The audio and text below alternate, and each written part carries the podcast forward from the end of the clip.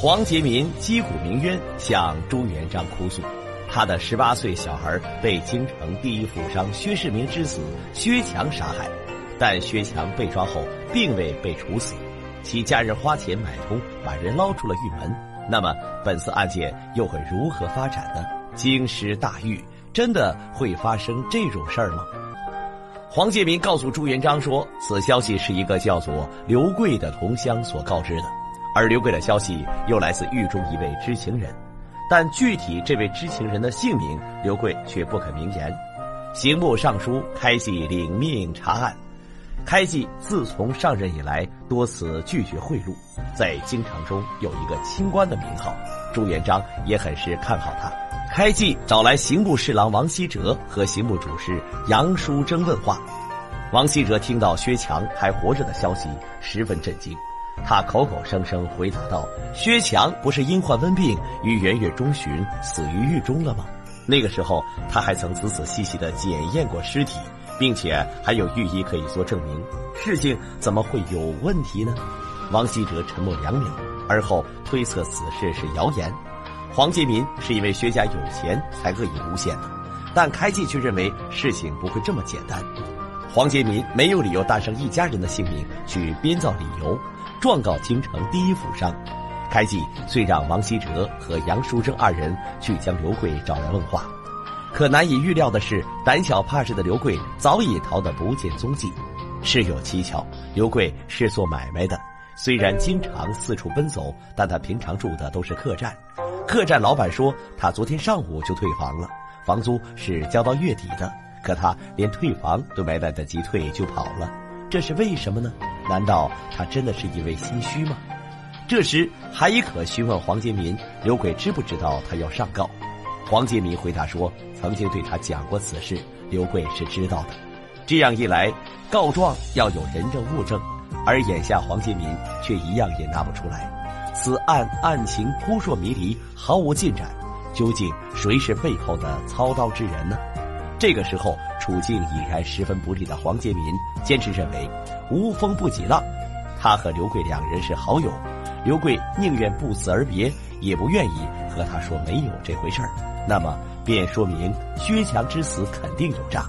他对韩一可说道：“就算拼了自己这条老命，也不会让凶手逍遥法外。”听着黄杰民表明上告的决心，韩一可也认为不能因为找不到刘贵就停止调查。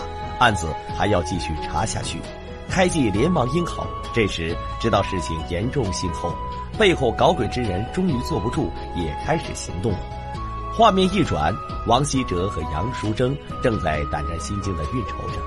原来呀，这件企图瞒天过海的案件，正是由刑部侍郎王希哲、主事杨淑珍、司狱裘衍和御医楚建安联手谋划的。此时，他们急得像热锅上的蚂蚁，也在苦苦寻找那个神秘知情人。按照和薛强有过接触的人来说，他们排除了当时参与此事的狱卒马二、李三、乔老六，这三人是告密者的嫌疑。那么，到底还有谁会知晓他们自以为做的神不知鬼不觉的事儿呢？就在几人推敲的时候，狱卒慌慌张张来报，开济带人包围了京师大狱。几人一听，立马收敛惊慌的神色，故作殷勤地跑了出去。开济命杨淑珍召集京师大狱的狱卒，他意欲审问涉及此事的全体狱卒。但此时的开济不会知道，王杨二人已经早早事先打点过这些人了。即使遭受酷刑，一众狱卒也是一口咬定薛强确实是染瘟病而亡。于是开济没有得到丝毫有价值的线索。眼下刘贵找不到。狱中知情人也神龙见首不见尾，案情毫无头绪，别无他法。韩一可和开济决定再次审问黄杰民。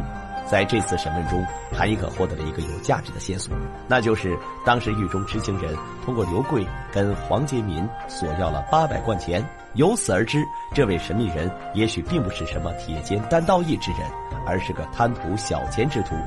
韩一可和开济一番思量。君子喻于义，小人喻于利。既然狱中知情人好利，那么恐吓便不如利诱。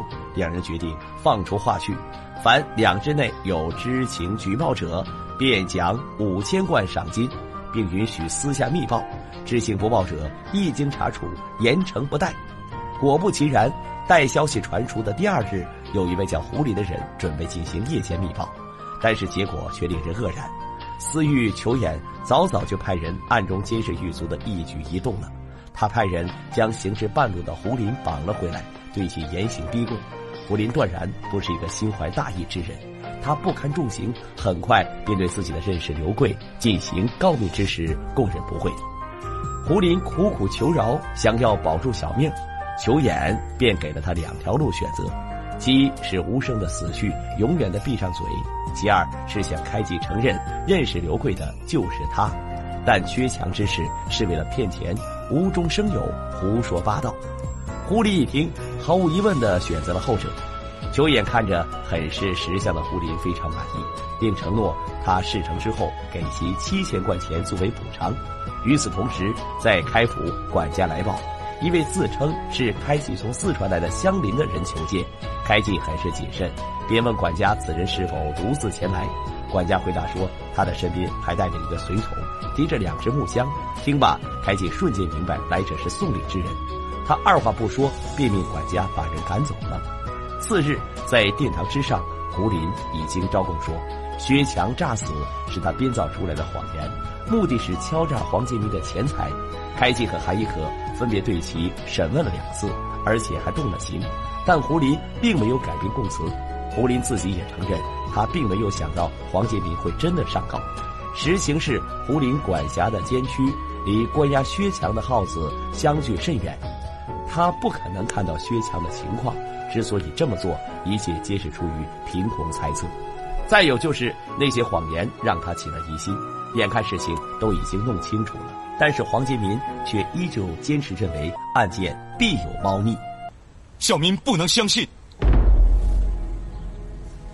小民认为，刚才那个胡林说的都不是真话。那谁说的才是真话呀？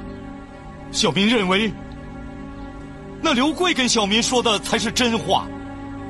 事情还能迎来转折吗？